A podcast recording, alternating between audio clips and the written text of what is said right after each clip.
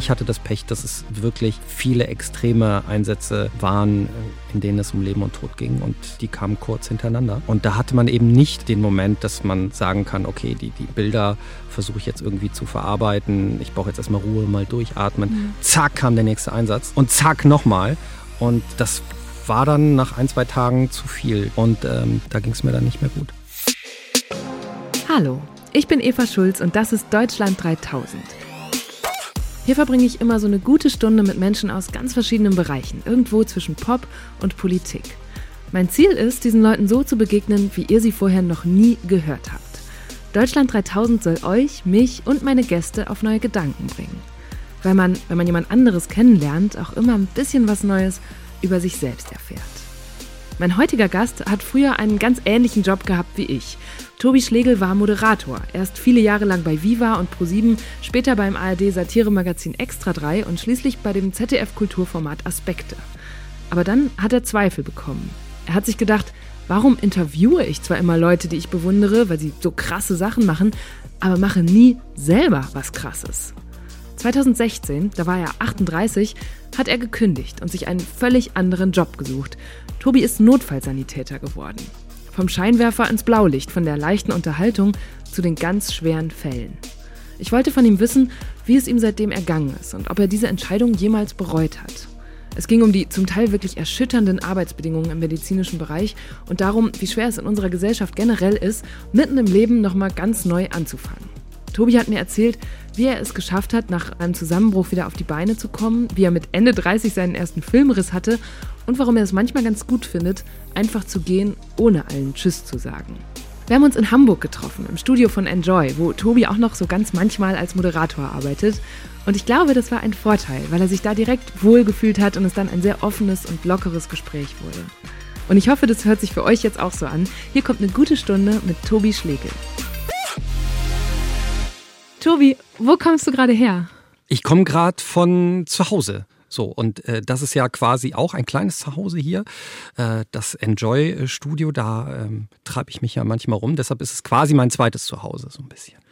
Und wenn du dann zum Beispiel unterwegs bist von zu Hause 1 zu zu Hause 2 und ja. zufällig ein Martinshorn hörst, was geht dann in dir vor? dann ganz ehrlich bin ich sehr, sehr froh, dass ich nicht da drin sitze gerade. Also dann ähm, fühle ich mit den Kollegen mit, aber ich habe überhaupt nicht das Gefühl, oh, da würde ich jetzt gerne drin sitzen, weil ich genau weiß, ähm, was das für eine Anspannung ist und wie viel Adrenalin da gerade ausgeschüttet wird. Und da bin ich ganz froh, in einem Auto zu sitzen, das kein Blaulicht hat. Mhm. Ich habe als ich da, als ich beim Martinshörner jetzt nochmal nachgedacht habe, ist mir mhm. eingefallen, wie meine Mutter früher immer dachte, wenn sie ein Martinshorn gehört hat, dass entweder uns, ihren Kindern was passiert ist oder wenn wir gerade zu Hause waren, dann dass Papa was passiert wäre. Und wir waren immer so genervt und haben gesagt, oh Mama, es ist so unwahrscheinlich. Und trotzdem hatte sie immer diesen, war sie immer so ein bisschen getriggert durch dieses Geräusch. Das habe ich ja gar nicht mehr, ne? Also für mich ist das so ein, so ein Hintergrundgeräusch, was völlig normal ist. Wahrscheinlich wie eine Toilettenspülung. Mhm so ein, so ein Martinshorn ähm, triggert mich so gar nicht mehr. Das ist, das, ist, das ist ein ganz übliches Hintergrundgeräusch, wie halt Staubsaugen. Ähm, ich, ich, ich weiß, dass es stattfindet. Ich arbeite hier auch in der Großstadt und das gehört einfach dazu, zum Sound meines Lebens und auch meines beruflichen Daseins. Also es erschreckt mich überhaupt nicht und ich mache mir auch gar keine Sorgen, was da gerade passiert. Mhm. Meine Mama ist dann einmal tatsächlich bestätigt worden, ja. weil ich nämlich mal als Schülerin, da war ich so zehn oder elf, saß ich auf dem Fahrrad und bin von einem Auto angefahren worden. Und dann haben die einen Krankenwagen gerufen. Mhm. Und als ich jetzt die Interviews mit dir gelesen habe und dein Buch gelesen habe, habe ich gedacht, war das wohl berechtigt, dass damals ich mit einem Krankenwagen ins Krankenhaus kam, obwohl ich nur in Anführungsstrichen so angefahren wurde, ich hatte dann so eine kleine Gehirnerschütterung. Ist Wie das alt so ein warst klassischer du? Fall, so zehn oder elf? Auf jeden Fall. Das kann ja alles sein. Also bei Kindern würden wir uns auch innerlich nie beschweren, dass wir rausgefahren sind. Das ist völlig in Ordnung. Wir wissen, dass das ganz, ganz viele Eltern besorgt sind und da kannst du immer anrufen. Mach dir keine Sorgen. Da gehen wir auf jeden Fall raus. Und ähm, bei Kindern, die sind noch ungeschützter, da kann auch äh, schnell eine Blutung passieren im Kopf. Ne? Ähm, und da ist es völlig in Ordnung, dass wir rausfahren. Wirklich. Mach dir keine Sorgen, deine Mutter hat alles richtig gemacht. Und wann ist es nicht in Ordnung? Also wann regt ihr euch auf, weil ihr sagt, ey, dafür hätten wir echt nicht ausrücken müssen? Eigentlich die Regel ist ja so ein bisschen, wenn man sich noch zum Hausarzt schleppen kann mit seinen Beschwerden, dann sollte man nicht anrufen. Jetzt ist natürlich gerade eine sehr hysterische Zeit, ne? dass viele denken, oh, ich, ich habe das Virus und so. Aber da muss man immer wieder sagen, selbst wenn du leichte Symptome hast und die Vermutung hast, du hast vielleicht Corona, dann bist du besser aufgehoben zu Hause. Du hast in der Notaufnahme gar nichts verloren. Das ist viel schlimmer für dich. Nur wenn du wirklich Probleme hast, akute Probleme, und das gilt halt jetzt auch generell, also wenn du Atemnot hast, plötzliche Brustschmerzen, plötzliche Schmerzen sowieso, die irgendwie mhm. auftauchen, hängender Mundwinkel, das sind alles Indikationen für die Notaufnahme, aber bitteschön nicht, wenn du Rückenschmerzen hast, schon seit drei Wochen, Zahnschmerzen auch nicht, da kann man eine Schmerztablette nehmen und am nächsten Tag zum Zahnarzt gehen. Oder auch nicht, wie ich das ja auch in meinem Buch geschrieben habe, ähm, wenn man einfach gepuppelt hat in der Nase. Ja. und es blutet dann ein bisschen und man hat fürchterliche Angst zu verbluten dann kann man mal die 112 rufen. Aber bei mir war es dann so, ähm, das hat schon wieder aufgehört bei dem Patienten und der hat dann nicht nochmal die 112 angerufen und gesagt, es hat aufgehört. Mhm. Und das ärgert uns einfach, nicht weil wir denken, ähm, das ist jetzt nicht total berechtigt und, und manchmal kann man ja auch die älteren Leute verstehen, die einfach, weil sie so eine große Angst haben, einfach anrufen. Aber das Problem ist, dass wir einen Rettungswagen haben und der ist dann einfach belegt, der ist besetzt, der kann nicht aktiviert werden. Und wenn um die Ecke ein Notfall passiert, eben auch mit einem Kind und das noch schlimmer ist als eine Gehirnerschütterung, mhm. dann sind wir nicht einsatzfähig und dann muss ein Wagen weiter wegkommen und dann verliert man halt echt viele kostbare Minuten. Und das regt einen eigentlich so auf, dass man wegen Unsinn besetzt ist ist und bei den richtigen Notfällen dann nicht am Start ist. Übrigens gibt es seit einigen Jahren eine weitere Nummer, um die 112 zu entlasten. Unter der 11617 erreicht ihr den sogenannten ärztlichen Bereitschaftsdienst. Da könnt ihr anrufen, wenn es euch schlecht geht, es sich aber nicht um einen lebensbedrohlichen Notfall handelt. Also zum Beispiel bei hohem Fieber, starken Bauchschmerzen oder Erbrechen, wenn ihr es aus irgendwelchen Gründen nicht zu einem Arzt schafft oder die Praxen gerade alle zu haben. Ich habe auch immer bei Deutschland 3000 entweder oder Fragen dabei, damit mhm. würde ich gerne loslegen bei dir. Tobi oder Tobias? Boah, ich mag, ich mag beides, ne? So ein bisschen, ganz viele sagen ja gerade Tobias. Weil ich ein Buch geschrieben habe. Genau, du hast es ich auf deinem geil. Buch auch so drauf. Ja, ja, ja, ist in Ordnung. Also ich glaube, ich habe mir das Ass mittlerweile verdient. Du darfst mich aber nennen. Das Ass finde ich auch gut. Erster FC Köln oder FC St. Pauli? Liebelein, ich bin in Köln geboren, deshalb schlägt mein Herz für der FC. Aber von der Haltung her bin ich sehr beim ersten FC St. Pauli und es ist äh, für mich mehr als ein Ersatzverein. Eis am Stiel? Moment, du sagst hier die ganze Zeit aber, ich muss mich hier Ach so, ja. Es, du musst schon eine Entscheidung treffen. Oh, fuck, ja, der erste FC Köln, gut. Okay, gut. Ja. Eis am Stiel oder in der Waffel? Am Stiel. Liam oder Noel Gallagher? Liam, der ist, der ist böser. Und äh, von den deutschen Rockern, wen soll ich hier lieber mal interviewen? Farin Urlaub oder Bela B? Boah, ist das gemein. Das ist super gemein. Weil, weil zu dem einen habe ich Kontakt und schätze ihn sehr und den anderen ähm, finde ich als Songwriter äh, auch sehr, sehr außergewöhnlich. Boah, kann ich nicht sagen. Ich, ich sag nichts. Ich will mich da nicht in die Nesseln setzen. Es gibt nur einen Gott, Bela Farin Rott. Das ist, it's, it's one person, baby. okay, dann ist das dann einer Joker, aber ich habe noch ein paar. Ja lieber von Andrea Nahles auf den Mund geküsst werden oder Alexander Gauland Mund zu Mund beatmen? Andrea Nahles. Auf jeden Fall. Das ist dir wirklich mal passiert, ne? Ja, ja, ja, ja. Das, das ich habe das jetzt auf YouTube gesehen und dachte, What the fuck? So, also du, du warst als Reporter unterwegs, vielleicht kannst du das einmal erzählen. Äh, auf dem SPD-Parteitag und da lief sie rum. Ich weiß nicht in welcher Funktion, aber sie war noch nicht Parteivorsitzende, mhm. aber schon äh, recht hoch in, in, äh, in dem Ränkespiel der Politik. Und sie kam auf mich zu und ich habe ihr irgendeine blöde Frage gestellt. Und sie war aber ganz nett. Also sie, sie kannte extra drei und hat so ein bisschen mitgespielt. Ne? Ähm, war auf jeden Fall so die Generation, die äh, eine Satire-Sendung cool findet.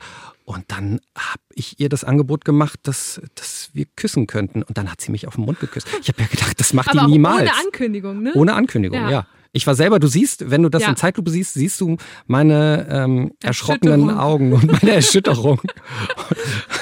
und, und, Ekel will ich nicht sagen. Ich bin einfach überrumpelt worden von Andrea Nahles damals, ja. Das war 2007 auf dem SPD-Parteitag, auf dem Andrea Nahles zu einer der stellvertretenden Vorsitzenden der SPD gewählt wurde. Tobi hatte gerade ganz frisch beim Satiremagazin Extra 3 als Moderator und Reporter angefangen und war für seine eigene Rubrik Schlegel in Aktion dann unter anderem auf Demonstrationen, Veranstaltungen oder Pressekonferenzen unterwegs. Schlegel, mein Name vom Deutschen Saunaverband. Ich möchte Ihnen jemanden vorstellen, das ist Christoph Heuft. Das war einer der Schüler, der zu der Gruppe gehörte, die in ihrem ICE kollabiert sind. Und Herr Heuft hat ein Anliegen und möchte Ihnen etwas sagen. Ja, Herr Grube, ich möchte Ihnen gerne einen Preis verleihen. Ja, und zwar den Innovationspreis für die beste Saunaidee 2010. Das ist das goldene Handtuch. Sie bekommen von uns die goldene Schürze. Auf dass die Frauen endlich wieder wissen, wegen Ihnen, wo sie hingehören, an den Herd. Herr Schlegel, Dankeschön. Dank. Einen ganz tollen Preis zu bereichen, wenn man so gut wie Sie mit den Demonstranten umgeht. Hier ist der goldene Polizeiknüppel. Freuen Sie sich. Wahnsinnig, Sie nicht ein bisschen lächerlich? Wer sind Sie denn eigentlich? Ich bin, Wer äh, sind Sie denn? bin Abgesandter der Delegation. Ich Dann- betreue die hier. Viel Spaß. Ja, das können, glaube ich, wirklich, also doch überrumpelt werden von Andrea Nahles, das können einige von sich behaupten, aber dass sie auch von ihr geküsst wurden, glaube ich nicht. Trotzdem finde ich interessant, was wäre denn, wenn dann jetzt Gauland bei dir bei einem Einsatz da liegen würde? Dann, so wie ich dich verstehe und den Job, dann müsstest du ihn ja trotzdem auch beatmen. Genau, aber da ich ja, haha, jetzt kommt's. Muss ich ja gar nicht Mund zu Mund beatmen, weil ich habe ja einen Beatmungsbeutel dabei. Okay, Verstehst du? ja. Also selbst wenn ich ähm, eine Laienreanimation durchführen würde, also er würde vor mir auf der Straße liegen, was ich ja nicht hoffe bei keinem meiner Patienten, ähm, dann ist ja gerade die Vorgehensweise, dass man eigentlich nur noch drücken soll und gar Ja. nicht mehr Mund zu Mund beatmen. Und ähm, deshalb käme es nie dazu. Das ist das ganz Schöne bei diesem Spiel. Wenn du ein freies Wochenende hast, ohne Arbeit, ohne Schichten, bist du dann mehr so der Aktive oder der Rumhänger?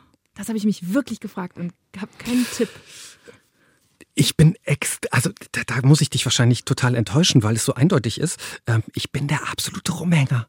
Es ist gar nichts mehr drin, es ist gar keine Energie da und es ist so ein bisschen wie, wie Akku komplett leer und ich muss an die Steckdose und brauche diese Tage, in denen ich mich wirklich nur von, naja, Küche, ähm, Kühlschrank und, und Sofa bewege. Also da, da ist nichts, was dann raus muss, weil ich lasse das alles alles in meinem Leben so raus und es ist so viel und es ist so viele Eindrücke und ich habe ganz oft das Gefühl, ich lebe gerade ein Leben, ähm, das irgendwie äh, vier Leute zusammen so nicht leben und ich brauche diese Zeit dazwischen, in der gar nichts geht und ähm, das ist so, also spätestens alle zwei Wochen brauche ich einen Tag, an dem ich so gar nichts mache. Da bin ich auch nicht erreichbar, ich gehe auch nicht ans Telefon. Wie so ein Wiederherstellungs-Reset-Tag. Ja, ja, ja, irgendwie so die, man, man ist total kaputt und muss sich wieder zusammenpuzzeln, damit man wieder funktioniert. Und vor allen Dingen, nicht nur damit man funktioniert in diesem Spiel, ich will das ja alles. Das ist ja das Tolle bei meinen ähm, Dingen, die ich so machen kann in meinem Leben. Ich, ich, ich, ich, darf sie ja machen und mache sie freiwillig und muss nicht so sklavenmäßig zur Arbeit fahren. Das finde ich ganz außergewöhnlich, aber ich muss dann wieder so einen Willen haben und so einen Bock. Und diese, diese Lebenslust kommt dann erst wieder. So, dass man wieder rausgehen will und, und Menschen überhaupt sehen will. Weil ich mag eigentlich Menschen, aber einen Tag, äh, alle zwei Wochen will ich keinen sehen.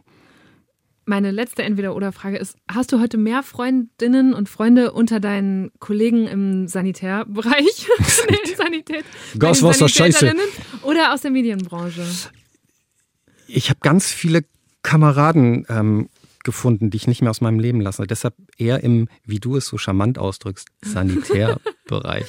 Ein Verleser. Aber das, ich habe mich das gefragt, weil du Ist ja so. vor einigen Jahren so sehr radikal aufgehört, also Schluss gemacht hast mit der Medienbranche nach über Ja. 20 Jahren, die du da gearbeitet hast.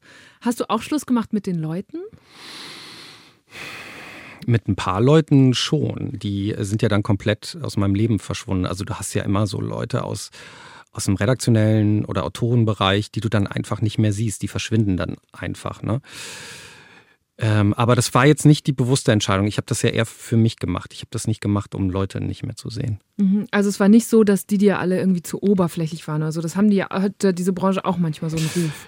Ja, aber dann war es eher der Job als, als solcher, also das, was ich da gemacht habe, ähm, was ich so als nicht komplett relevant empfunden habe. Also teilweise relevant schon, es hat eine Berechtigung, aber es hat mir nicht mehr ausgereicht. Und es hat auch ganz ehrlich, es hat total Bock gemacht. So ein bisschen wie, wie äh, in so einem Action-Nicolas Cage-Film, weißt du, hinten alles explodieren zu lassen. Ja. Und man steht davor und denkt, ja, ganz geil, ne? ich habe mal alles hier gerade angezündet und alles fliegt mir um die Ohren und äh, scheiß drauf, mal gucken, was jetzt passiert. Und so habe ich das ja auch empfunden, weil das war eine sehr, sehr krasse Entscheidung und ähm, da ist mir ja auch einiges um die Ohren geflogen.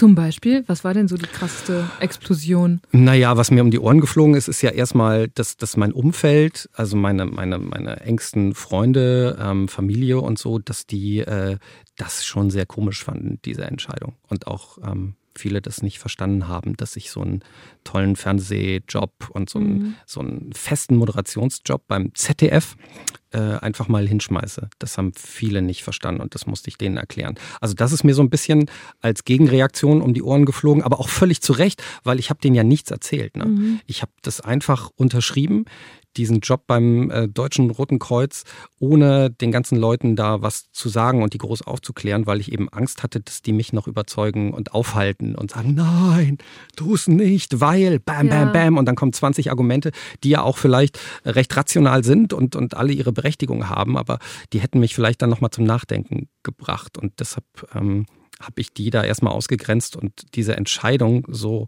ganz alleine getroffen für mich. Also das ist mir um die Ohren geflogen. Und ansonsten ist mir natürlich so ähm, zeitmäßig alles um die Ohren geflogen, hm. weil ich hatte, ich hatte für nichts mehr Zeit. Also dieser Job, ähm, diese Ausbildung hat mich komplett aufgefressen mit den knapp 200 Stunden, die man da so im Monat ableistet. Wenn nicht noch mehr, wenn man Überstunden macht. Und äh, auch kohlemäßig ist mir das ja ein bisschen um die Ohren geflogen. Also ich war total privilegiert, dass ich diese Entscheidung treffen konnte, weil ich hatte so ein bisschen so einen Puffer angespart, mhm. ne? weil wir eben oder weil ich eben einen Job hatte, äh, der, der ein bisschen Kohle abgeworfen hat und ich stehe ja nicht so auf Statussymbole und ich habe ein bisschen was angespart. Aber ich habe dann im Laufe der Ausbildung schon gemerkt, dass dieser, dieser angesparte Berg weniger wird. Mhm. Und äh, der wurde dann auch irgendwann sehr, sehr viel weniger. und ich habe mich so ein bisschen gefühlt, ich weiß nicht, ob du diesen, diesen Film kennst oder auch, äh, ich glaube, es gibt es als Serie und als Buch natürlich von Stephen King, Der Anschlag. Nee. Da ähm, will der Protagonist will die Realität verändern. Und ich habe mich so ein bisschen bei diesem ganzen Durchführen in den ersten Monaten gefühlt, also neu in dieser Ausbildung, als würde die Realität sich, sich gegen mich stellen, als würde die nicht wollen, dass ich diese Entscheidung getroffen habe und äh, die würde nicht wollen, dass ich das zu Ende bringe, mhm. weil es eben so vom System nicht vorgesehen ist, dass man mit Ende 30 nochmal krass sein Leben umdreht. Ja. Weil man eben nicht noch von den Eltern unterstützt wird, weil man eben nicht in einer WG haust. Ähm, und weil von man 800 Euro im Monat leben kann. Dann, genau, ne? das, das ja. war ja so mein, mein ja. Grundverdienst brutto. 800 Euro. Ähm, und, und, und, generell die Lebensumstände. Also die sind ja so anders mit Ende 30 als mit Anfang 20. Und da habe ich mich so ein bisschen gefühlt, scheiße, es hat, also irgendwie, und es gibt ja kein BAföG beispielsweise. Ja, ne? so, also man wird überhaupt ja. nicht unterstützt, man ja. wird so komplett allein gelassen und auf sich gestellt. Und ich habe gedacht, okay, das, das ist einfach nicht so vorgesehen, dass Leute nochmal so einen radikalen Schnitt machen.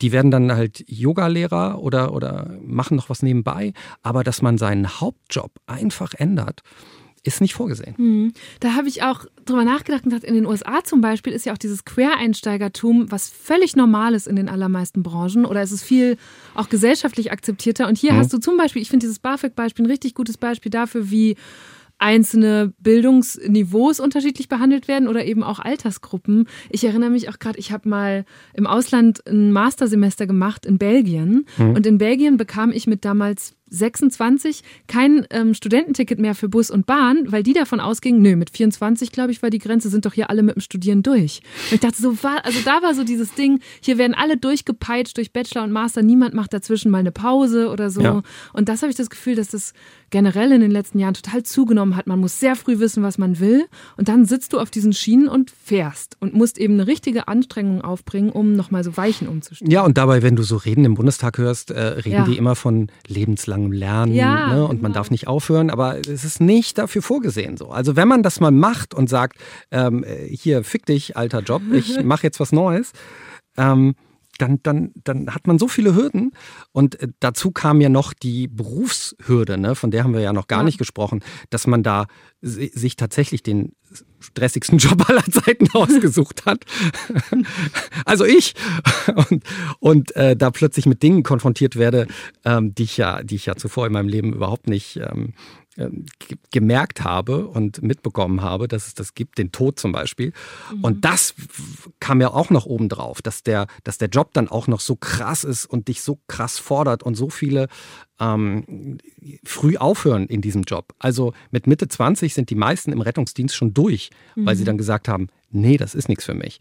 Und ähm, das ist dann auch noch ein Punkt, dass du mit Ende 30 plötzlich mit Anfang 20-Jährigen da in der Schule sitzt. Das ja. ist schon awkward. Das, ja. Äh, it's, it's not so easy. Aber ähm, mehr für dich oder für die? Boah, für beide Seiten wahrscheinlich. Ne? Also ich fand's.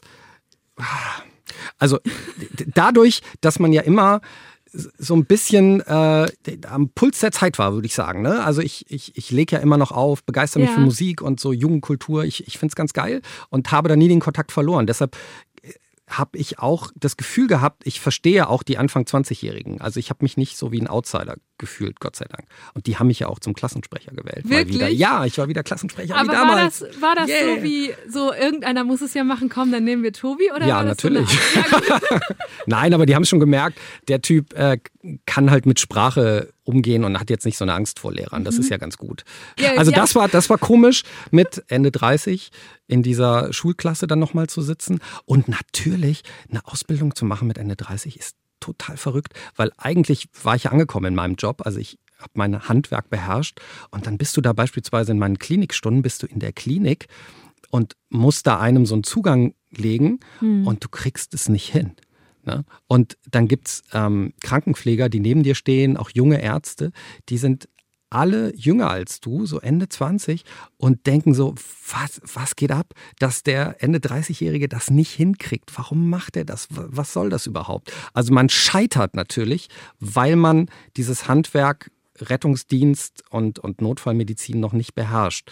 Und das mit Ende 30 muss man dann halt auch echt schlucken. So, da muss man da muss man äh, das Ego zurückfahren können, dass man eben noch der Typ ist, der in der zweiten oder dritten ja. Reihe im OP-Saal steht und der, wenn er eine Spritze wechseln muss, Fehler macht und auch mal angeschissen wird. Das habe ich mir schon bei der Vorbereitung auf dieses Gespräch immer wieder gedacht. Tobi ist von einem Job, bei dem sein Ego immer ganz vorne und im Mittelpunkt stand, in einen gewechselt, in dem Ego eigentlich gar keinen Platz hat. Fällt ihm das wirklich so leicht? Tatsächlich war es während seiner dreijährigen Ausbildung medial ziemlich ruhig um ihn. Anfang März postete er dann ein Selfie mit seinem Abschlusszeugnis, zu dem ihm sogar der Vizekanzler Olaf Scholz gratulierte. Kurz darauf erreichte uns die Pandemie mit voller Wucht und Tobi startete einen eigenen Podcast. In Fighting Corona spricht er mit Kolleginnen und Kollegen aus dem medizinischen Bereich darüber, wie sie das Virus bekämpfen. So ganz scheint ihn die Medienwelt also doch noch nicht loszulassen. Also ich wurde von einer von einer Ärztin äh, richtig angeschrien während einer OP, weil ich nicht schnell genug die Perfusorspritze gewechselt habe und da noch eine Nachfrage hatte, ist das jetzt der richtige Knopf, mhm. den ich drücken muss? Und ähm, das, das sind so schwierige Momente, die man dann auch mitnimmt und dann denkst du dir so, ey, ist das, ist das wirklich das Richtige? Ich kann das ja alles gar nicht. Und das waren so Fragen, die ich mir in den ersten Monaten stellen musste. Hattest du da so Fluchtreflexe oder den Gedanken, oh Gott, vielleicht gehe ich doch zurück in mein Fernsehstudio? Es war eher so ein Vermissen.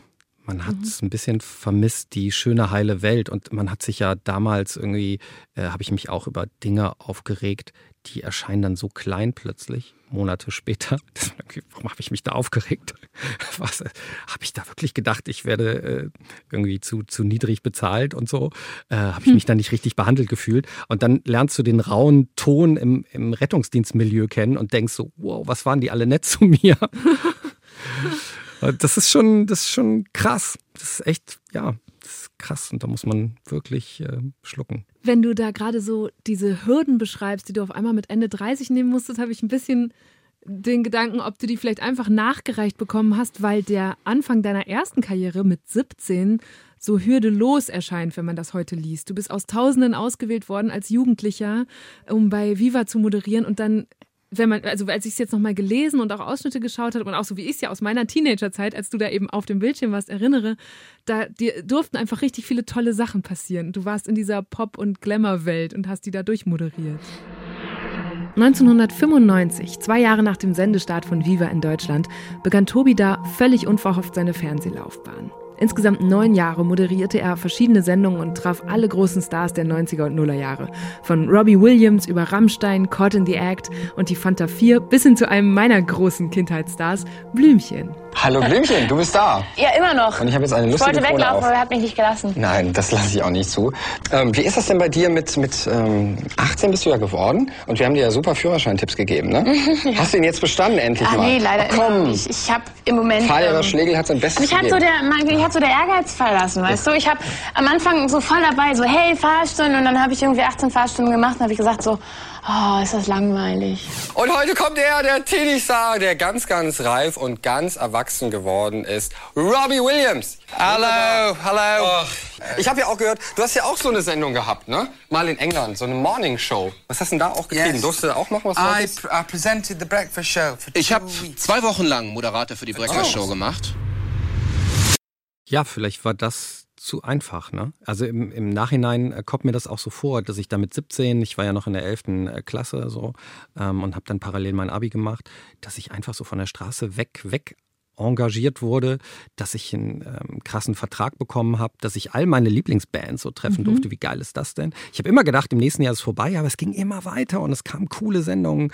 Ähm, das ging ja bis Extra 3 und dann Aspekte. Das war schon ein krasser Werdegang und das äh, ist mir auch ein bisschen, also natürlich sagt man, okay, ein bisschen Talent muss ja dabei sein, sonst würden die mich nicht anfragen, aber das ist mir alles so zugeflogen. Vielleicht war das so einfach, dass das Leben dann gedacht hat, ha, jetzt, jetzt, jetzt mache ich ihn mal richtig fertig so. Ähm, ja, und ich hatte natürlich auch, und das kommt dazu, ich hatte am Anfang natürlich diesen einen Fehler gemacht. Ich habe dieses eine Interview gegeben im Stern. Und das Als hat, du gewechselt bist dann, ne? Genau, kurz Ja. davor. Ich wollte nämlich sagen, ähm, hallo, ich bin nicht gefeuert worden. Das war eigentlich nur meine Intention, um den Leuten äh, zu erklären, warum ich jetzt nicht mehr bei Aspekte auftauche. Ja. Ne? So, da, da kommen ja gerne Verschwörungstheorien auf und ich wollte das ein für alle Mal klarstellen. Und ich habe nicht gedacht, also wirklich nicht, dass das so explodiert, dass das plötzlich dieses Interview wurde in allen Gazetten Ja. äh, online zitiert und es war plötzlich ein großes Ereignis, jedenfalls mal für einen Tag, ähm, auch bei Twitter, äh, dass der Typ da das hinschmeißt. Hätte ich Wie, nicht Wie gedacht. erklärst du dir das, dass die Leute so fasziniert oder zumindest interessiert waren an so einem Lebensschritt? Im Nachhinein wahrscheinlich, weil jeder davon träumt. Ne? Ja. Ich meine, wie geil ist das einfach, so dem alten Leben den, den Mittelfinger zu zeigen und es einfach zu machen. Und es gibt halt viel zu wenige, die es machen. Und ähm, vor allen Dingen auch nicht in dieser Reihenfolge. Also du kennst natürlich Metzger oder Friseurmeister, die in die Medien wechseln. Aber umgekehrt, dass du aus einer Welt kommst, wo du eigentlich gut verdienst, äh, Glamour und Ruhm kriegst so ähm, und es auch warm und trocken ist. Guck mal, wir sind jetzt hier irgendwie drin in einem schönen gemütlichen Ja. Studio und so. Ähm, also der Job, du machst dich nicht kaputt, sagen wir mal, äh, physisch und psychisch meistens auch nicht.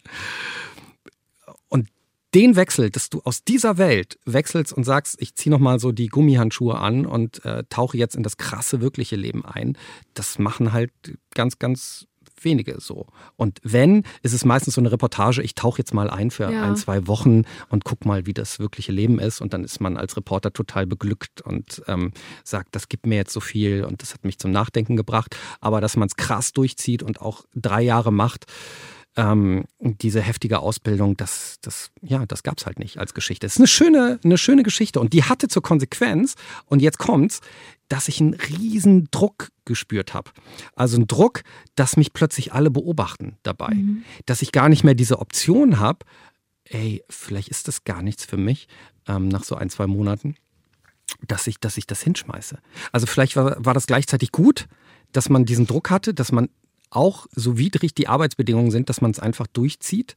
So, aber es hat mich, ähm, es hat mich eher belastet, so die ersten Monate, dass ich gedacht habe, oh, jetzt gucken mich echt alle an. Also nicht nur die neuen Kameraden, auch alle anderen gucken jetzt, zieht er das durch Ja. oder nicht. Und ich stehe unter dem Druck, das irgendwie durchhalten zu müssen, weil sonst bin ich ein absolutes Weichei und habe hier totalen Quatsch gemacht. Erst so Medien, Zampano, äh, große PR-Aktion und dann zieht das doch nicht durch. Mhm. Ähm, und das hat sich erst gelöst nach drei, vier Monaten, da, da macht man ja die erste Stufe, den Rettungssanitäter in dieser Ausbildung. Das ist ja, viele vergleichen das, ne? mhm. so ein Rettungssanitäter, Notfallsanitäter. Äh, Stelle ich jetzt mal klar, Rettungssanitäter drei Monate, Notfallsanitäter drei Jahre ja. Ausbildung mit Staatsexamen. Also schon ein kleiner Unterschied. Und man macht aber den Rettungssanitäter als erste Stufe. Und da ist wirklich in dem Moment, als ich das mit sehr gut abgeschlossen hatte, diese Prüfung, ist alles von mir abgefallen. Und da musste ich auch ausbrechen. Also da war es ganz wichtig. Ich habe ja echt schon viel gefeiert in meinem Leben, aber so gefeiert wie an diesem Abend des ersten Rettungssanitäter-Daseins, ähm, das gab es noch nie vorher. War das aus Stolz oder aus Befreiung? Befreiung. Also da habe ich wirklich selber innerlich gespürt, wie alles komplett aus mir rauskommt, abfällt. Äh, so, so drei Säcke auf meinem äh, Rücken sind einfach nach unten gefallen und deshalb war es dann auch ekstatisch. Das war dann so ein bisschen wie bei, bei Hangover.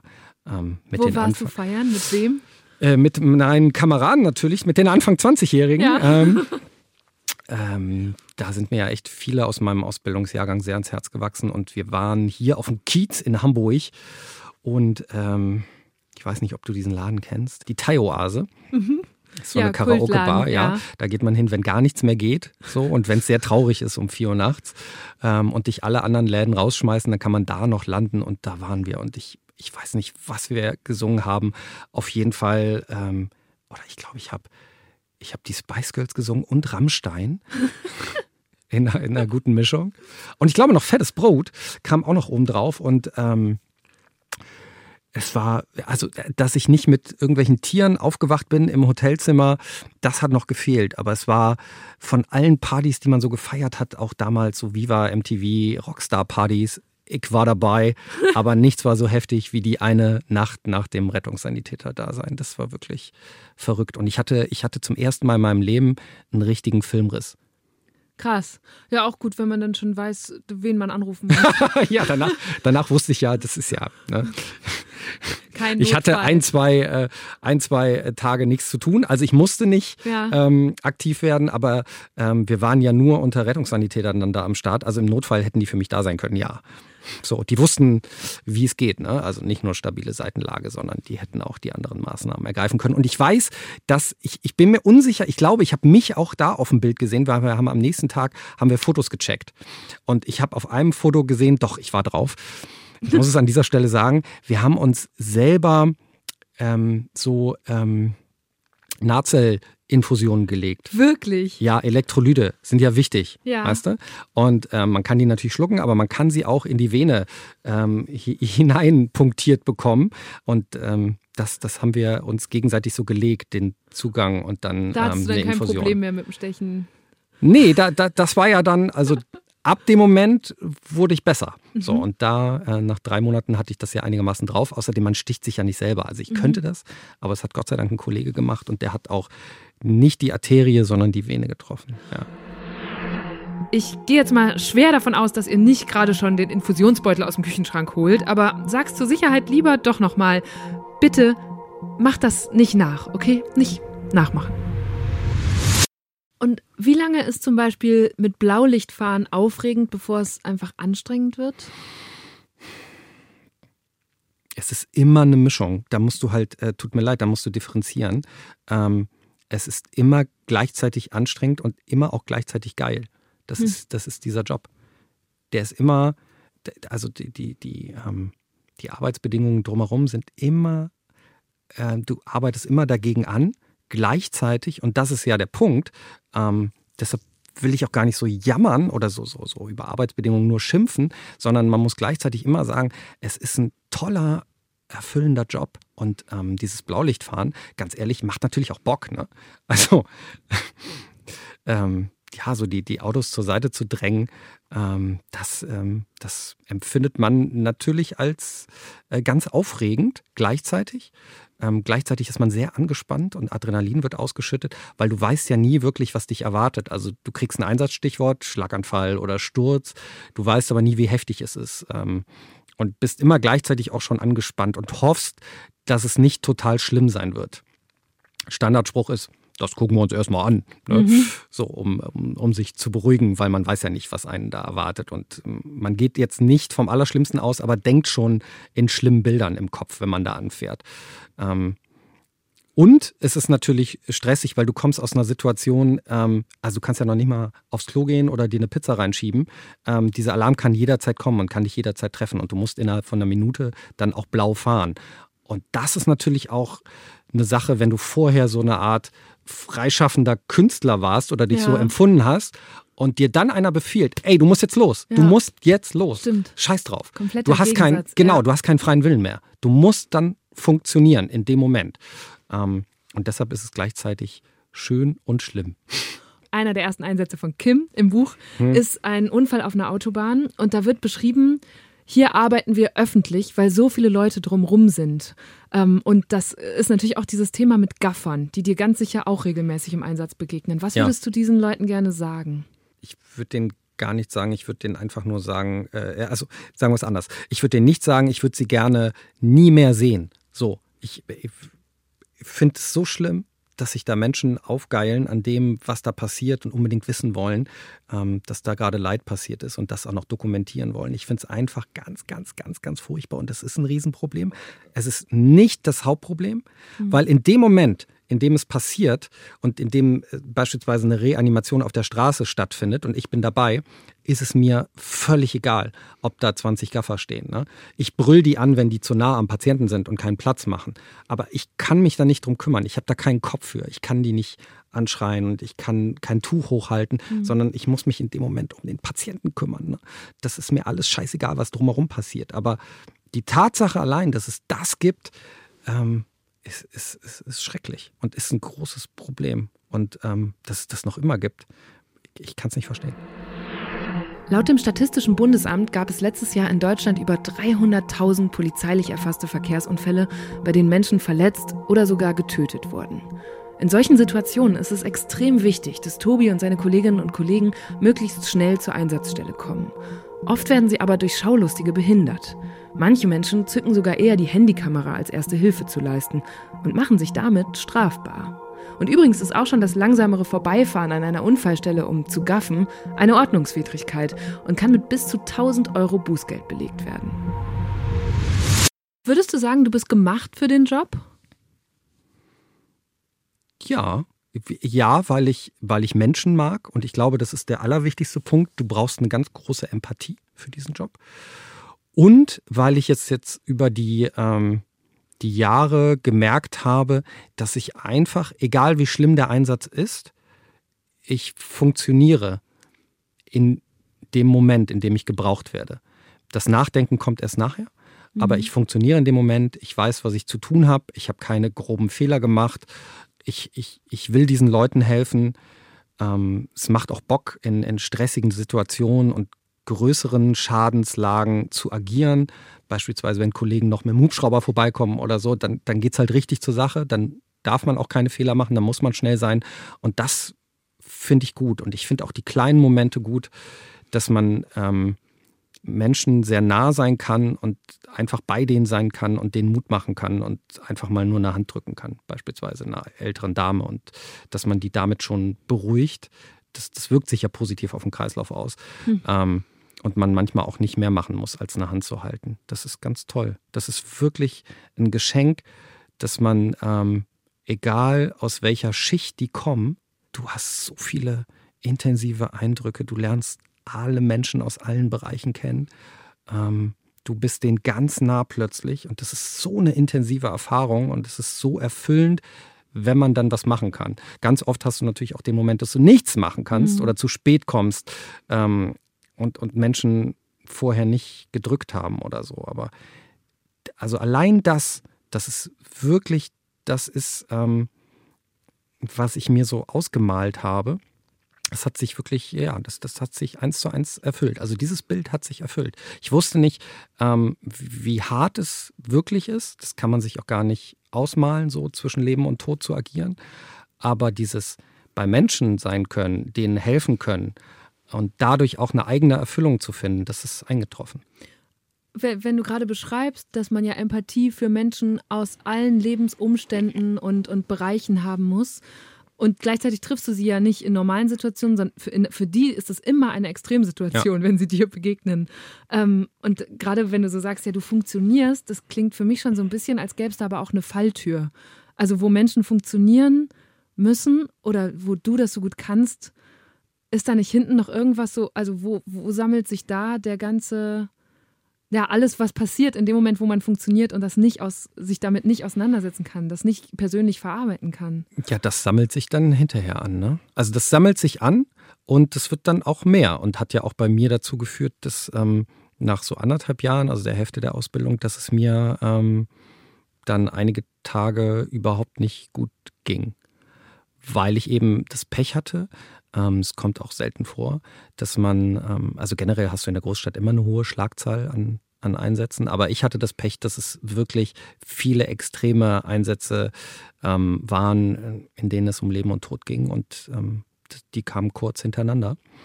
Und da hatte man eben nicht den Moment, dass man sagen kann, okay, die, die Bilder versuche ich jetzt irgendwie zu verarbeiten, ich brauche jetzt erstmal Ruhe, mal durchatmen. Mhm. Zack, kam der nächste Einsatz und zack, nochmal.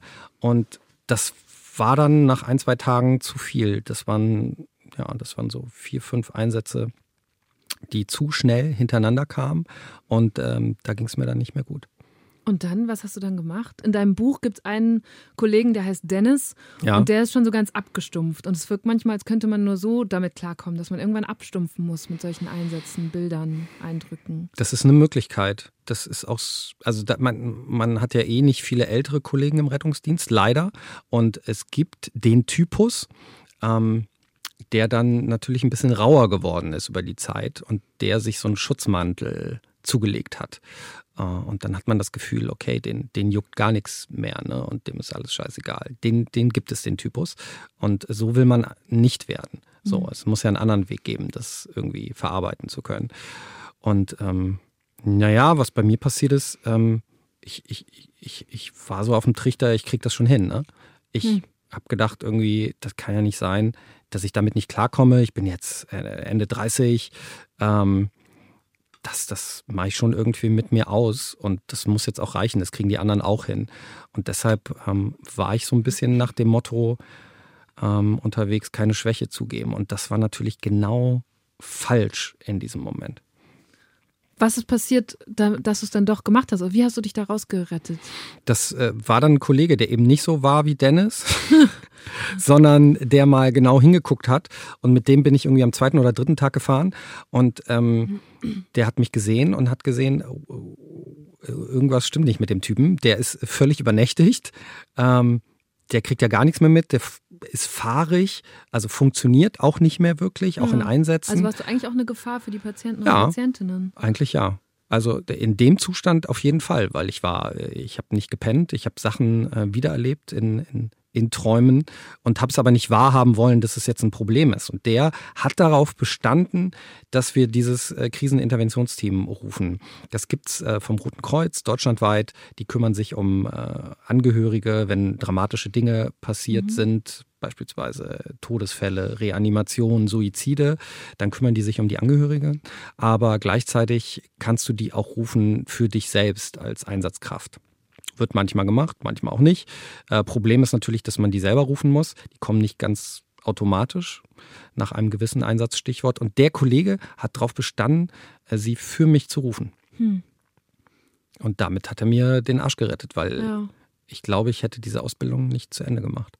Interessant, dass der dann dein Notfallretter war. So. Ja, brauchst du halt im, im Leben. So. Ähm, man kann nicht alles selber machen. Also so geil das ist, äh, so, also so, man hat ja, ich hatte ja komplett den Gedanken, ich habe mein Leben ja selbst unter Kontrolle, aber wäre der mhm. nicht da gewesen, dann wäre das so völlig anders verlaufen. Also wir reden jetzt, jetzt ist alles cool, man guckt so im Nachhinein auf seinen Lebenslauf, ey, was für ein Typ, hat hier gewechselt, ne? Mhm. hat jetzt ähm, das durchgezogen, hat jetzt sogar einen Roman am Start, ey, voll super und gleichzeitig fährt er noch. Also es klingt so rosig, wie halt so auf so einen Lebenslauf blicken, der geschönt wurde. Mhm. Ähm, oder wo die, wo die Kanten ja, oder rausgefeilt halt wurden. Ne? Hat, ne? Das ist dann, genau, so im Nachhinein ja. klingt es halt einfach, aber wenn du drin bist, ist es echt ein anderer Schnack und ich war mittendrin und es ist wirklich kein, ähm, das ist ja kein, kein Quatsch, dass es mir schlecht ging und ähm, dass ich sehr, sehr froh war, dass die gekommen sind. Und die kommen halt nur einmal. Ne? Die kommen nur im Akutfall, die kommen für ein paar Stunden und hauen dann auch wieder ab.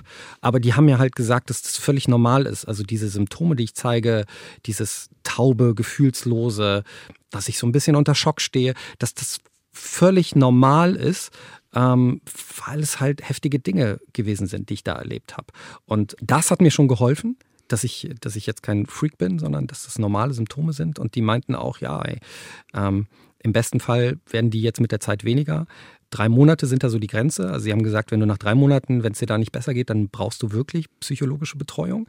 Und sie haben mir halt gesagt, und jetzt kommen wir zur Entstehung dieses Buchs. Voll krass. Die haben mir gesagt, äh, äh versuch das irgendwie zu verarbeiten. Und ich hatte nur einen Stift und einen Laptop und habe angefangen zu schreiben. Das ist ja das, was ich mein Leben lang schon immer gemacht habe. Also man hat Moderationen geschrieben, Interviews. Ähm, ich habe damals schon eine alternative Schülerzeitung rausgebracht an meiner Schule, weil ich die andere zu angepasst fand. Mhm. Und habe auch Ärger gekriegt deswegen. Aber Schreiben war immer so ein, so ein, so ein Kern in meinem Leben.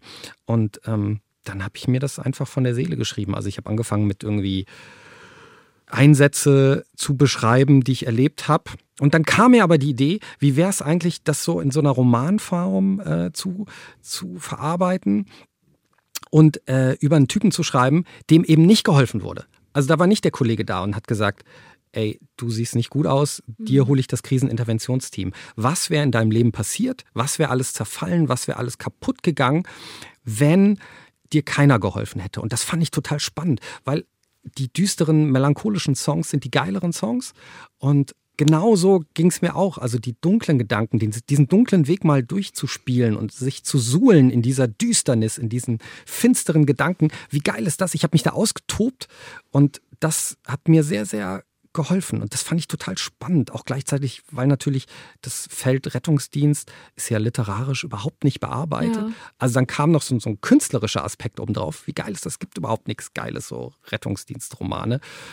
Ähm, und es kam natürlich noch der Gedanke obendrauf, das ist ja keine komplett fiktive Geschichte. Also nee. unabhängig davon, dass ich da reale Einsätze auch verarbeite ähm, es gibt ja die Kollegen, die plötzlich nicht mehr da sind, aus dem Dienstplan verschwinden und denen nicht geholfen wird und die nicht stark genug sind, aufzustehen und zu sagen, ich habe diese Einsätze nicht verkraftet.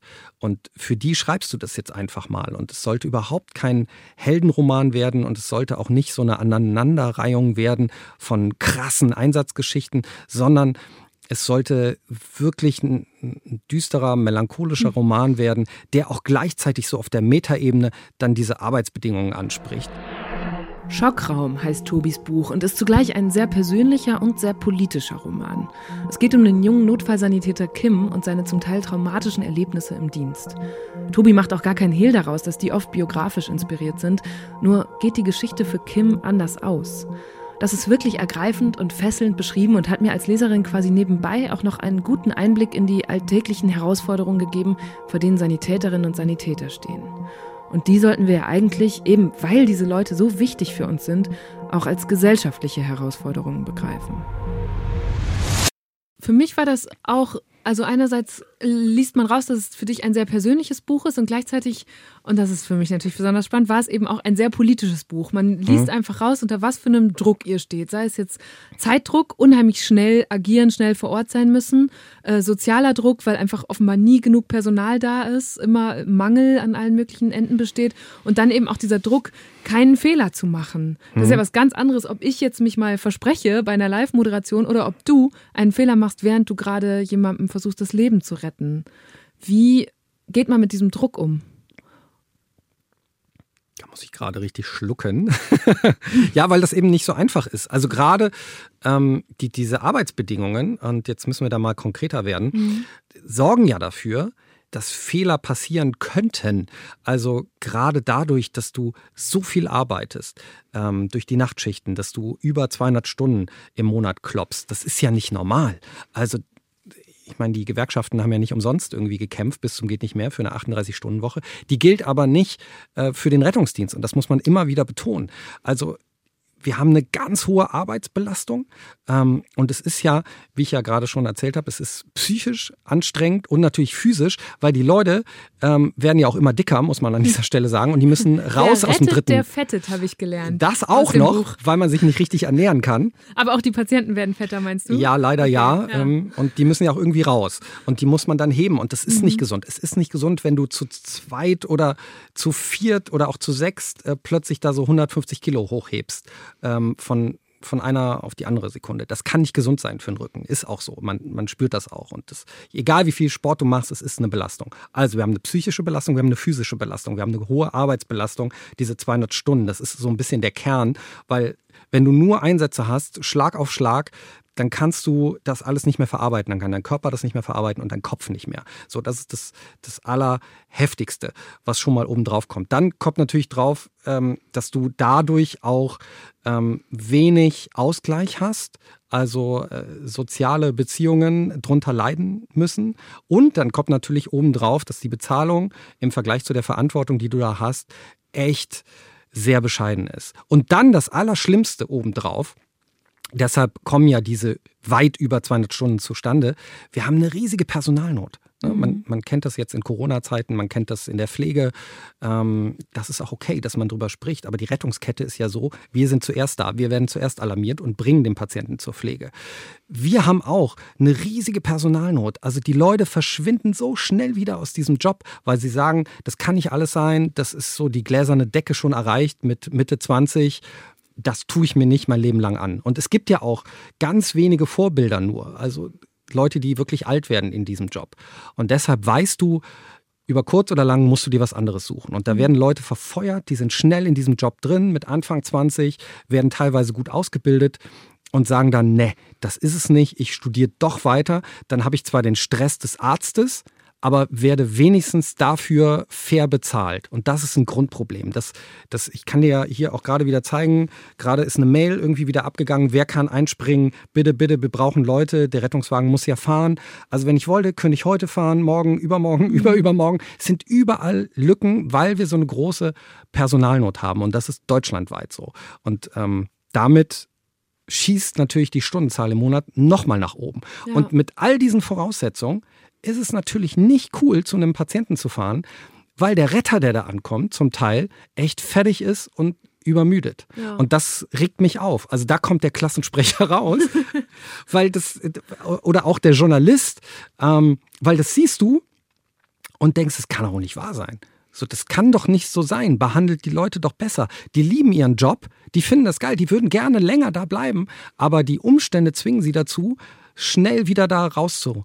Ähm, flüchten. und das, das kann es doch nicht sein. Ja. Und das regt mich, das regt mich auf. Und deshalb ähm, war das auch eine Metaebene im hier Roman Schockraum. Es war mir ganz wichtig, das anzusprechen. Und ich weiß nicht, also es ist natürlich auch ein bisschen ähm, leider hausgemacht, ne? weil ähm, ähnlich wie in der Pflege, es sind nur ganz wenige im Rettungsdienst in der Gewerkschaft. Mhm. Also die Ärzte sind zu 99 Prozent in diesem Marburger Bund drin, die werden super lobbymäßig vertreten, aber für einen Rettungsdienst gilt, ich, ich weiß nicht die Zahlen, aber es sind zwischen 10 und 20 Prozent bestimmt nur, die da im, ähm, im Rettungsdienst in der Gewerkschaft sind. Das ist natürlich viel zu wenig. Da kann man jetzt auch Bist nicht du denn drin? ich bin drin. Yeah. Natürlich. So, sonst würde ich das ja nicht hier, hier predigen. Das ist ja irgendwie verlogen und bigott.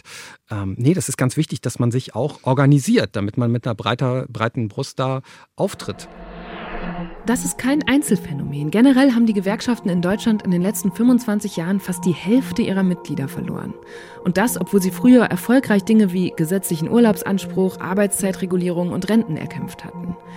Für Sanitäterinnen und Sanitäter gibt es gleich mehrere Verbände, aber offenbar ist wirklich nur ein Bruchteil von ihnen in einem davon organisiert. Auf Nachfrage bei Verdi wollte oder konnte man uns da zum Beispiel keine Zahlen nennen, aber ich habe mir das mal angeschaut. Der Mitgliedsbeitrag bei Verdi beträgt 1% des regelmäßigen monatlichen Bruttoverdienstes. Bei 3000 Euro brutto sind es also 30 Euro im Monat. Und das ist ja nicht gerade wenig. Vielleicht ist auch das also ein Grund für die geringe Beteiligung von Tobis Kolleginnen und Kollegen. Wir haben dazu bei Deutschland 3000 übrigens auch schon mal einen Film gemacht. Den Link packe ich euch in die Shownotes zu dieser Folge.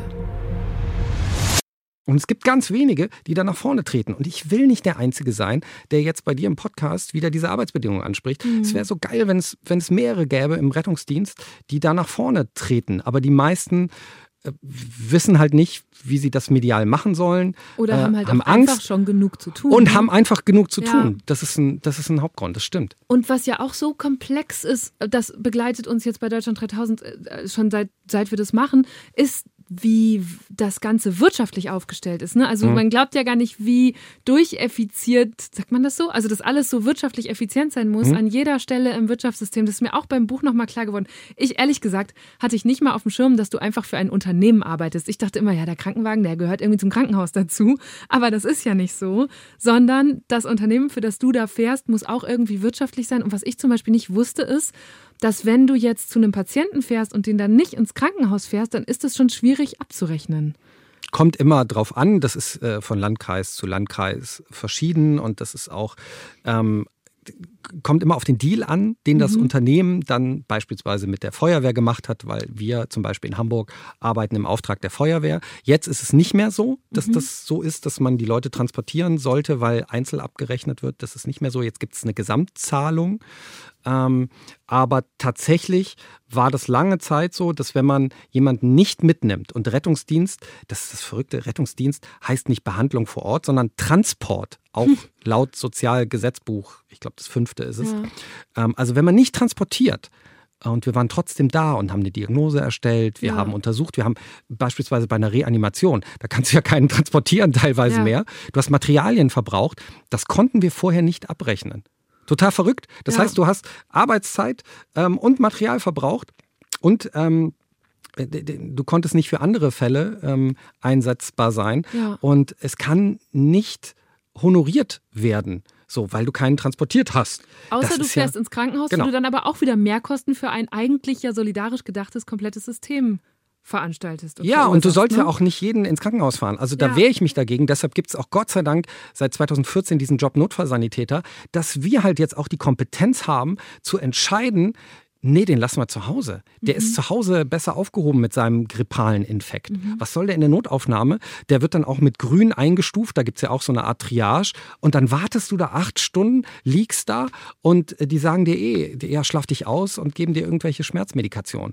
Das, das kannst du auch zu Hause besser machen. Ja. Und ähm, diese Hauptdiagnose müssen wir erstellen. Also wir müssen ja gucken, wie eskalieren wir. Holen wir einen Notarzt dazu? Ähm, muss der ganz schnell ins Krankenhaus oder eben nicht? Und das ist ganz, ganz wichtig wichtig, dass wir da befreit sind von jeglichen ökonomischen Gedanken. Und das ist leider deutschlandweit noch immer nicht so. Also die Feuerwehr und auch der Rettungsdienst sollten eben keinen Gewinn machen müssen, weil da geht es doch nicht um Gewinne, sondern. Und ja, die Krankenhäuser doch eigentlich um auch nicht. Also ja. es gibt dann ja auch dieses, da war ich wirklich, also ich fand es richtig absurd, das Beispiel, wie dann in einem der Krankenhäuser Süßigkeiten für die Retter angeboten wurden, damit die lieber in dieses als ins andere Krankenhaus fahren. Das hast du ja offenbar auch erlebt. Ja, das ist ja noch ein anderer Punkt. Also im Rettungsdienst ist das ja gar nicht so extrem ausgeprägt. Man muss ökonomisch arbeiten. Okay, aber die Feuerwehr beispielsweise, mhm. wie gesagt, fragt ja keiner, ob die Gewinn macht. Ähm, aber das ist ja noch viel schlimmer in Krankenhäusern, die ähm, privat organisiert sind ja, oder auch in Pflegeheimen. Fallpauschalen, die müssen Gewinn machen und da ist es ja nochmal ein anderer Schnack. Und die buhlen tatsächlich um Patienten. Also da gibt es einen Raum für uns so, da gibt es nur Süßigkeiten. Wer rettet, fettet. Nur Süßigkeiten, Leute. Legt auch mal ein bisschen Obst, Obst dahin. so. ähm, ähm, ich freue mich über Bananen. Manchmal sind sie sogar da, einmal in der Woche, aber nur einmal in der Woche. Ähm, und es gibt nur süße Getränke. Aber egal. Die buhlen um Patienten, weil jeder Patient heißt natürlich auch, okay, mit dem können wir ein mhm. bisschen Kasse machen. Und das darf es halt nicht sein. Und da wehre ich mich auch total gegen. Also egal, was mir da einer sagt, früher der Wachleiter oder auch äh, jetzt das ganze Gesundheitssystem. Ich sage, ähm, wenn da jemand vor mir ist und die 112 gerufen hat und ich bin der Meinung, das ist kein Fall für die Notaufnahme, der ähm, ist wirklich zu Hause besser aufgehoben, dann lasse ich den auch da. Wie könnte man das alles ändern und besser machen? Das ist eine ganz, ganz große politische Schraube. Und ähm, ich habe dir ja eben schon gesagt, die Arbeitsstunden. Und ich glaube, mhm. das ist die Knackschraube, der Knackmoment. Und da musst du ran. Du musst diese Arbeitsbelastung jedenfalls für den Rettungsdienst senken.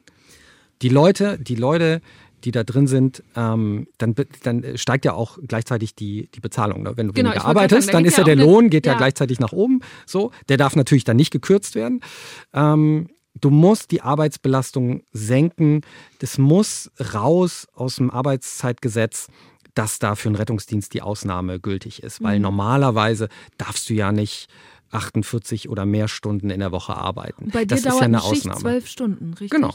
Ja. Also es gibt auch, äh, deutschlandweit gibt es ja auch 24 Stunden, so Feuerwehr fährt das ja auch. Ähm, und man darf ähm, bis zu vier Schichten in der Woche machen. Das sind dann 48 Stunden. Das Ding ist aber, ähm, dass du ja nie pünktlich rauskommst. Ne? Mhm. Also seltenst jedenfalls. Weil wenn da noch ein Einsatz ist ähm, oder wenn dann noch einer kommt im letzten Moment, dann ähm, musst du den noch fahren. Und das sind ja zum Teil noch 70 Minuten obendrauf. Da musst du dich noch irgendwie äh, umziehen, da musst du noch Dokumentation machen. Das kommt ja auch dazu. Das ist ja ganz, ganz wichtig, dass man immer vermerkt, was passiert ist und was man gemacht hat.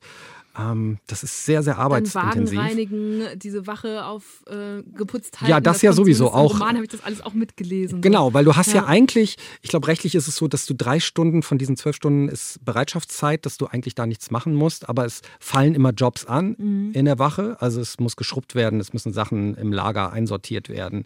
Ähm, du musst Essen machen für die Leute, auch wenn die gleich wieder weg sind. und wegalarmiert werden und es lohnt sich eh nicht. Dann werden die Also Ravioli kalt. ja, ich will auch gar nicht so jammern, aber es ist tatsächlich so, man sollte sich nach einer Schicht, äh, würde ich mich mit dir nicht verabreden, Hm. weil das immer in die Hose geht. Also selbst wenn ich sage, ich komme um 10 und habe um 8 irgendwie frei und komme dann um 8 raus und wir verabreden uns um 10 irgendwie zum Essen, wenn das überhaupt noch geht unter Corona-Bedingungen. Hm. Ähm, ich würde zu spät kommen und ich würde den Termin garantiert reißen, deshalb ähm, mache ich das nicht. Ich finde auch gar nicht, also ich will es jetzt gar nicht unter Jammern zusammenfassen. Ich finde diesen konstruktiven Aspekt auch für uns gerade viel spannender, weil in dem Moment, wo du sagst, äh, die Arbeitsbelastung muss weniger sein, dann muss man ja auf jeden Fall mehr Leute anreizen, diesen Job zu machen. Das geht durch eine höhere Bezahlung, durch noch andere Sachen. Nein, aber Oder- wenn du die Arbeitsbelastung ja senkst, dann ist der Aber dann Job ja auch du ja attraktiver. mehr. Ja. Dann ist der Job, natürlich brauchst du mehr, aber du hast ihn dann gleichzeitig attraktiver gemacht, weil du ähm, Mhm. besser bezahlt wirst und weil du noch ein Leben haben kannst nebenher. Und weil du den Job dann auch, und das ist ein wichtiger Punkt, ich glaube, die Leute würden länger durchhalten, weil sie ja sehr früh in diesem Ja. Rettungsdienstmilieu reduzieren oder komplett verschwinden. Ja. Das heißt, du hättest eventuell auch die Chance, dass äh, Leute, die so alt sind wie ich, und auch äh, Ende 30-Jährige, dass die sagen, nee, das ist verkraftbar, mein Körper macht es mit. Ähm, auch die Nachtschichten, das halte ich irgendwie durch, weil ich ja auch eine angemessene Ruhezeit habe. Deshalb ist das die politische Schraube und das kann nicht das Unternehmen an sich machen, das Einzelne, das kannst du auch nicht in Tarifgesprächen machen. Ich glaube, das muss bundeseinheitlich auf höchster Ebene entschieden werden. Deshalb hat Herr Spahn ja auch ein, äh, ein Buch von mir gekriegt. Hat sich aber noch nicht bei dir gemeldet. Natürlich oder? nicht. Was denkst du denn? Naja. Und mein- wenn, wäre es ja eher so ein Plaudern, ja, das ist ein Problem, da müssen wir ran, da werde ich mich, äh, äh, das werde ich jetzt mal in einen Ausschuss geben oder in ein nächstes Gremium, ey, bis sich das ändert. Ähm, das hast du jetzt ja auch mitbekommen bei der Pflege, Mhm. wie die kämpfen müssen nur für ein paar Prozent mehr Lohn. Das ist politisch, was da passiert, sehr, sehr traurig und fernab von der Realität, weil von außen denkt man, ach, das geht irgendwie. Der Rettungswagen, ja, wenn ich anrufe, ist der ja in spätestens acht bis zwölf Minuten da. Ich glaube aber, wenn es so weitergeht und das, was ich da hautnah erlebe, das wird halt nicht über die Jahre hinweg leistbar sein, weil wir einfach keine Leute mehr haben. Wir haben keine Leute mehr und wir kommen dann einfach später, auch zu den richtig heftigen Fällen. Und das kann es ja nicht sein, dass die Qualität in der Notfallversorgung so nach unten geht. Und das macht mich wirklich wütend, weil das so sehenden Augens ist. Ne? Also du bist so mittendrin, siehst, wie die Leute belastet werden und du siehst, was falsch läuft. Und es wird einfach politisch nicht äh, dran gedreht und es wird politisch nicht verändert. Und das macht mich so ein bisschen zornig. Zumal es ja was sein kann, das jede und jeden von uns betreffen kann. Also ich könnte in einer halben Stunde hier vor die Tür gehen und auf einmal einen Wagen von euch brauchen, weil mich wieder jemand anfährt oder Mhm. ich einfach umkippe oder was auch immer. Ja. Ne? Was würdest du heute sagen, was war deine Rettung? In meinem gesamten Leben oder wo siehst du diese Rettung? Das, wo, wo, wo, wo du gerade so hin assoziierst. Also kurzfristig war der Kollege meine Rettung, weil ich glaube, wir säßen jetzt nicht hier, ne? Hm. Ich weiß nicht, wo ich wäre So, wenn der nicht da gewesen wäre im richtigen Moment und das erkannt hätte, dass es mir nicht gut geht. Das war, also es war tatsächlich beruflich der Zusammenbruch meines Lebens. Ähm, und wäre der nicht da gewesen, wäre ich auf jeden Fall jetzt nicht hier. also ich würde noch leben, aber wir würden jetzt nicht reden. Und ähm, ja, es gäbe, wahrscheinlich hätte ich diese Ausbildung nicht gemacht. Es gäbe auf keinen Fall diesen Roman. Ähm, und deshalb war ein Retter mein Retter, der einen Retter mhm. gerettet hat. Was für ein Glück für uns. Wirklich, ja. freue mich sehr. Ich habe noch eine letzte Frage, ja, weil ein, ein Freund von dir, den ich im Vorfeld gefragt habe, hat gesagt, ähm, boah, Tobi, das ist so ein Partymensch, das haben wir jetzt auch schon gehört, und er macht immer einen polnischen. Jetzt kann man bei einem Podcast keinen polnischen Abgang machen, aber warum? Warum verschwindest du immer einfach? Weil, also ich glaube, das ist wieder dieser Punkt, man muss an sich denken und man soll so seinem Herz Bauch und Kopf folgen. Und ich mache das sehr oft, weil ich merke, jetzt geht es nicht mehr. Wenn ich jetzt noch länger bleibe, dann wird es mir am nächsten Tag richtig dreckig gehen. Ähm, und ich, ich brauche aber meinen Körper oder meinen Geist am nächsten Körper ganz dringend. Ich glaube, es ist, es ist einfach an sich denken und mal nicht äh, alle anderen Bedürfnisse irgendwie äh, beachten, sondern einfach nur ähm, auf seinen Körper zu hören. Und deshalb, ich habe dir ja gesagt, ich habe es nie geschafft, dass ich einen Filmriss hatte. Also einmal, ne? Mhm, ja. aber sonst nicht. Und das habe ich durch diesen polnischen, weil ich gemerkt habe, ich, ich merke meine Grenze ähm, und wenn ich die überschreite, dann, dann wird es wirklich finster und dann kann ich für nichts garantieren und das mag ich nicht, so die komplette Kontrolle über mich zu verlieren. Ähm, das habe ich einmal, habe ich mich ergehen lassen, ähm, aus diversen Gründen, die wir ja schon erörtert haben. Aber ähm, nee, ich, ich mag diesen kompletten Kontrollverlust nicht. Und deshalb ähm, muss der polnische öfter mal gemacht werden. Ja. Dass ich einfach verschwinde und, und keinem Tschüss sage. Ich meine es dann aber nicht böse, sondern ich weiß, okay, ich, ich will jetzt nicht den nächsten Teil von Hangover drehen. Ne? Okay, aber dann machen wir jetzt hier einen Abschied mit Ansage. Ja, endlich mal. Tschüss, Tobi. Tschüss, Eva. V vielen Dank, dass wir gesprochen haben. Das war eine gute Stunde mit Tobi Schlegel. Nach dem Gespräch hat er mir noch erzählt, dass er jetzt übrigens 50-50 in beiden Jobs arbeitet. Die Hälfte seiner Zeit fährt er Rettungseinsätze, die andere Hälfte macht er wieder Fernsehbeiträge und schreibt vielleicht bald ein weiteres Buch. 100% Sanitätsdienst, das könne er langfristig einfach nicht durchhalten, meinte er. Und das ist natürlich eine Position, die man sich leider leisten können muss. Tobi kann das zum Glück, aber viele andere nicht. Ich fand es wirklich alarmierend, was er über die Arbeitsbedingungen erzählt hat. Bei Deutschland 3000 machen wir das deshalb immer wieder zum Thema. Auf Facebook und Instagram findet ihr einige Beiträge dazu. Und auch hier im Podcast habe ich ja schon öfter über das deutsche Gesundheitssystem gesprochen. Zum Beispiel mit dem jungen Pfleger Alexander Jorde oder auch mit dem Musiker T.S. Uhlmann. Falls euch diese Folge gefallen hat, hört also auch da mal rein und schreibt mir gerne eine Bewertung bei iTunes. Das hilft uns, von anderen Leuten noch besser gefunden zu werden. Dankeschön. Ich bin Eva Schulz. Ihr findet mich und Deutschland 3000 auf Instagram, Facebook, Twitter und natürlich überall, wo es Podcasts gibt. Jeden zweiten Mittwoch kommt eine neue gute Stunde. Also, bis ganz bald wieder. Macht's gut. Deutschland 3000 ist ein Podcast von 1Live, Bremen Next, Das Ding, Fritz vom RBB, MDR Sputnik, Enjoy, Puls, UFM, Unser Ding und Funk.